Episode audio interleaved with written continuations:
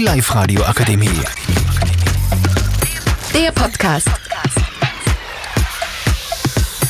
Hallo liebe Formel 1 Fans, wir finden uns hier gerade in der Live Radio Academy ähm, und wir äh, diskutieren jetzt über die letzten Formel 1 Geschehnisse mit meinen sehr geehrten Kollegen Simon, Nils, Luca und Theodor. Äh, wir hören jetzt eine Expertenmeinung von Simon äh, über die äh, letztliche Red Bull Dominanz.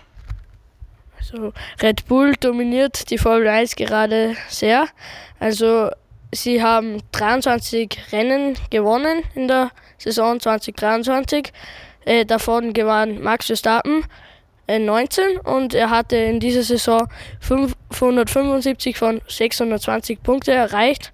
Äh, das sind 92,7 Prozent der verfügbaren Punkte. Also so einen Prozentsatz hat noch nie jemand in der Formel 1 Geschichte erreicht. Also äh, Red Bull gewann die Konstrukteursweltmeisterschaft mit einem gewaltigen Vorsprung und auch bei der Fahrerwertung sind sie weit vorne. Max Verstappen ist erster und Sergio Perez ist zweiter. Ja. Ja, ähm, danke für diese interessanten Fax äh, Fakten. äh, zur Red Bull Dominanz. Wir hören jetzt eine äh, weitere Expertenmeinung äh, von unserem äh, sehr erfahrenen ähm, Formel 1 äh, Theodor Polger. Natürlich war Red Bull in den letzten Jahren das Nonplusultra im Formel 1 Lager. Dennoch können wir uns vielleicht für die nächsten Jahre etwas mehr Ausgeglichenheit erhoffen. Vor allem in den letzten Saisonrennen hat McLaren in Person von Lando Norris und Oscar Piastri durch extrem gute Ergebnisse und Stockerplätze aufgezeigt.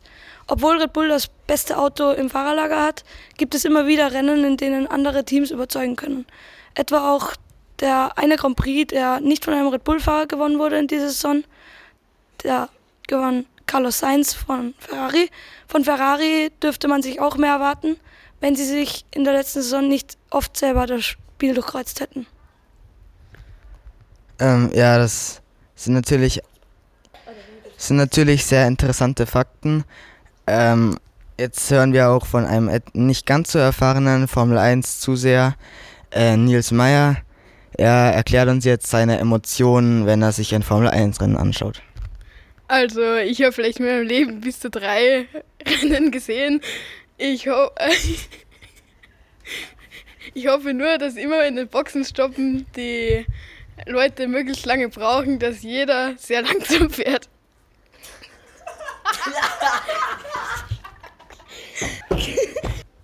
Ähm, ja, also äh, nun werde ich unsere Experten befragen, was sie sich äh, vor allem von den anderen Teams in der nächsten Saison erhoffen und ob sie Red Bull Widerstand leisten können. Also ich sehe vor allem drei Teams favorisiert zumindest mal um den zweiten Platz zu kämpfen in der nächsten Saison. Natürlich ist Red Bull für mich immer noch das stärkste Team, aber durch die längere Zeit im Windkanal könnten die anderen Teams zu Red Bull aufschließen. Ich sehe vor allem McLaren in der Pole Position hier hinter Red Bull das zweitstärkste Team zu bilden. Vor allem durch den starken Abschluss der letzten Saison sehe ich das so. So, nun äh, erklärt uns äh, Simon, ähm, was er sich von der nächsten Saison erhofft und ähm, wir sind sehr gespannt darauf. Also in den nächsten Saisons erhoffe ich mir vor allem, dass statt Sergio Perez ein neuer, jüngerer Fahrer kommt und natürlich, dass Red Bull weiterhin vorne bleibt, aber auch, dass manche andere Teams ein paar Siege bekommen.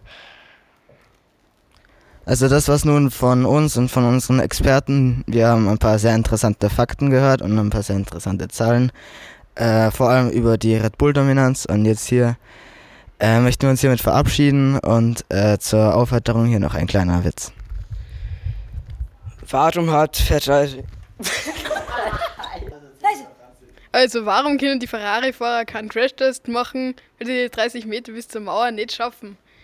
Ja, danke, tschüss. Die Live-Radio Akademie. Der Podcast mit Unterstützung der Bildungslandesrätin.